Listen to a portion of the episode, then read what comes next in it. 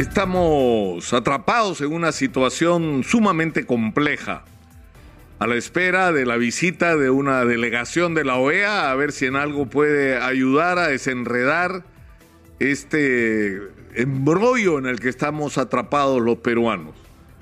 Hay un problema que es el más serio y sobre el que no se puede esquivar responsabilidades. Es decir, hay una investigación de la fiscal de la Nación que ha concluido en una primera etapa que considera que hay indicios suficientes como para considerar que el presidente no solamente está involucrado, sino que lidera una organización dedicada a la corrupción dentro del gobierno y en sus más altas esferas, y de la que forman parte no solo miembros de su familia, sino personas de su más cercano entorno. Y la acumulación eh, de casos está ahí y el problema eh, no se puede eh, evitar. No podemos hacer como que esto no existe. Esto existe. Y la pregunta es qué vamos a hacer con esto y la he dicho ayer y la repito todos los días. ¿Qué vamos a hacer con esto?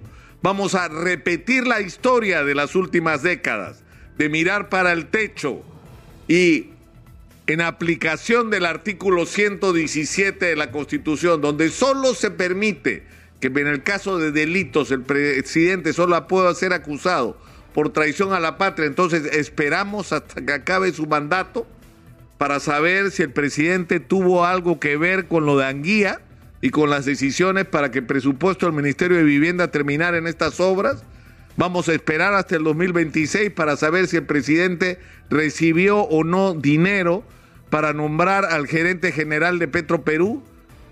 O vamos a esperar hasta el 2026 para saber si el presidente de la República recibió dinero el señor Samira Budayev para que Petro Perú le otorgara o le concediera una compra millonaria de decenas de miles de dólares. Vamos a esperar hasta el año 2026 para saber si el presidente estaba al tanto de todo lo que desde el Ministerio de Vivienda hacía el señor Salatiel Marrufo, del cual hemos hablado acá desde mayo y sin que haya ninguna reacción en Palacio de Gobierno y que hoy está preso. Uno, dos, no sabía, no sabía el presidente de la ocho, no sabía el presidente de la República 11, 12. lo que estaba ocurriendo con gente de su propio gabinete y cuando se lo estábamos advirtiendo pública y abiertamente, no tenía conocimiento. O sea, vamos a esperar cuatro años y medio para conocer las respuestas. Vamos a esperar hasta el año 2026 para esperar una respuesta con respecto a la manera como se han manejado licitaciones en el Ministerio de Vivienda, en Sedapal, en el Ministerio de Transportes, en Provías. Vamos a eso es lo que vamos a hacer. Bueno, eso es lo que se hizo antes. A mí personal y sinceramente no me parece. No me parece que sea justo, no me parece que sea ético, me parece una falta de respeto a los ciudadanos y en particular a aquellos que le dieron su confianza al presidente Castillo para hacer las cosas distinto, para que las cosas se hicieran de otra manera, comenzando por acabar con la corrupción, no por administrarla. El presidente Castillo recibió el voto ciudadano insisto, para cambiar las cosas y no para hacer lo que aparentemente, según la investigación de la fiscal de la Nación, ha hecho. Eso lo tendrá que resolver el Congreso de la República porque todo, todo está en manos de ellos. Es decir, el Congreso nos tendrá que decir cuál es la salida para la fiscal de la Nación. Es ampararnos en el convenio de las Naciones Unidas de lucha contra la corrupción que nosotros hemos suscrito y que nos habilita por lo menos formalmente, a que usando los recursos que la ley nos da y que nuestra propia legislación permite, a investigar a un presidente pese a que tiene la prerrogativa de que no debería ser investigado, para que prevalezca la lucha por la justicia y no la impunidad. Pero hay mecanismos como la propia vacancia o las denuncias constitucionales, pero todo depende del voto de los congresistas, que son unos señores que están atornillados en el Congreso y que no les da la gana de irse ¿Por qué? Porque saben que si se va Castillo van a tener que ir ellos y es demasiado buen negocio puede ser congresista en el Perú. no por el sueldo que reciben, por lo que ya hemos visto, cómo se manejan las cosas. O sea, los congresistas que se convierten finalmente en lobistas y en representantes de intereses. Pero eso es un problema. El otro problema que tenemos es que no podemos seguir soportando el nivel de ineficiencia que hay, en particular en algunos sectores. Esta mañana Manuel Rosas ha vuelto a refrescarnos y a recordar lo que está pasando con los nombramientos. Y dejémonos de hipocresías. O sea, en el gobierno se reparten algunos ministerios con el objeto de que los partidos a quienes se les entregue esos ministerios en el Congreso voten en contra de la vacancia presidencial. Esa es la razón por la que están ahí. Esa es la razón por la que el señor Cerrón es el dueño del Ministerio de Salud.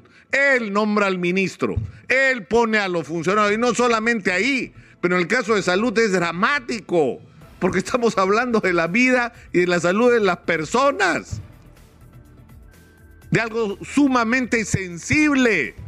Y acaban de poner a la abogada de su mamá como funcionario del Ministerio de Salud. O sea, ¿qué calificación tiene la, abogada de la mamá del señor Cerrón? No podemos seguir así. No podemos seguir así en agricultura. Han barrido con toda la gente con calificaciones técnicas para poner a los que son de Perú Libre, a los que son de bloque magisterial, a los chotanos, a cualquiera. Y miren lo que está pasando, no pueden resolver ni lo de la URIA. Desde noviembre del año pasado, un año está esperando la solución a un problema tan simple como el de comprar uria. Y todos los procedimientos engorrosos y extraños que están haciendo tienen una sola explicación.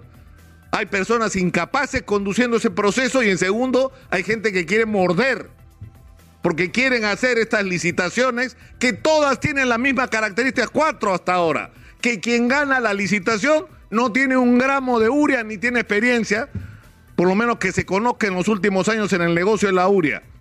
Entonces, ¿cómo ganaron la licitación? Porque detrás de ello hay gente que lo que único que quiere es sacarle billete a la compra de Uria. Es una vergüenza lo que está pasando. Y eso ocurre ¿por qué? Porque el presidente no ejerce una vigilancia responsable sobre el manejo de los recursos públicos y porque le está entregando el manejo de los recursos públicos a gente una vez más como ha sido nuestra dramática historia de los últimos años, ineficiente e incapaz. Hay que hacer un alto a esto, no solamente por las urgencias que tienen los ciudadanos. Es decir, la gente no puede seguir esperando la falta de chamba. La parálisis que hay en la economía, porque en el Perú la gente es extraordinaria, no se echa a llorar cuando no tiene chamba, se sale a la calle a buscársela. Pero eso tiene un límite. La gente no soporta más el clima de inseguridad y la situación del sistema de salud, que hemos regresado otra vez a la cola, a que no hay medicamentos, a que no funcionan los equipos más elementales. El sistema de salud, ya que, en qué idioma hay que decirlo, se cae a pedazos. Por Dios.